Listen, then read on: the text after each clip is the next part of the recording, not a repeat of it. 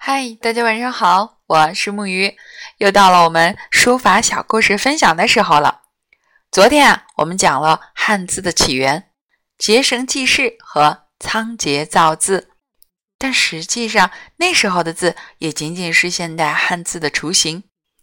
我们现在看到的汉字是又经过了数千年的历史，不断演化发展至今的。所以啊。今天我们就一起来继续聊聊汉字后面的故事。如果按照时间来看，我国最早的规范的系统的文字，那就是甲骨文了。这是一种刻在龟甲和兽骨上的文字。到目前为止，已经在甲骨上发现的单字就有五千多个，可以识别出来的是一千多个。据推断，甲骨文是商代的文字，但在清朝以前却一直没被人发现，直到一百多年，也就是一八九九年的夏天，才被清朝的一位叫王懿荣的官吏发现。那时候，这位王大人恰好生病了，医生给他开了一个药方。上面有一味药的名字叫龙骨，他非常好奇，就让家人把这味药拿来给他看看。仔细一看，他发现有一个小小的龙骨碎片上刻画着好像文字一样的图文。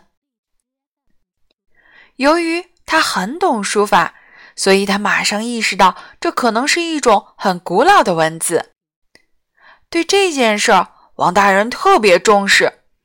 于是就从商人那里大量的收购这种龙骨，并对上面的图形文字进行了仔细的研究。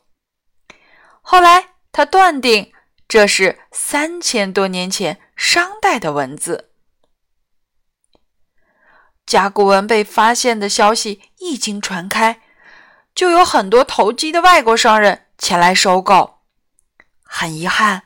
那时候恰好是我们中国历史上最衰败的时刻，所以没能阻止他们疯狂的掠夺我们的国宝，而且这位王大人也因此失去了自己的生命。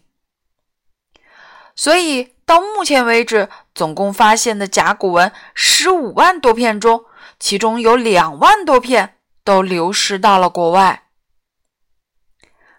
听了这个关于甲骨文的故事，你一定很想去看看真正的甲骨文吧？那你等你有机会就去中国文字博物馆看看吧。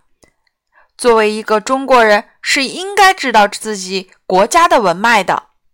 不过，汉字的发展还没有结束，明天的故事就让我们继续吧。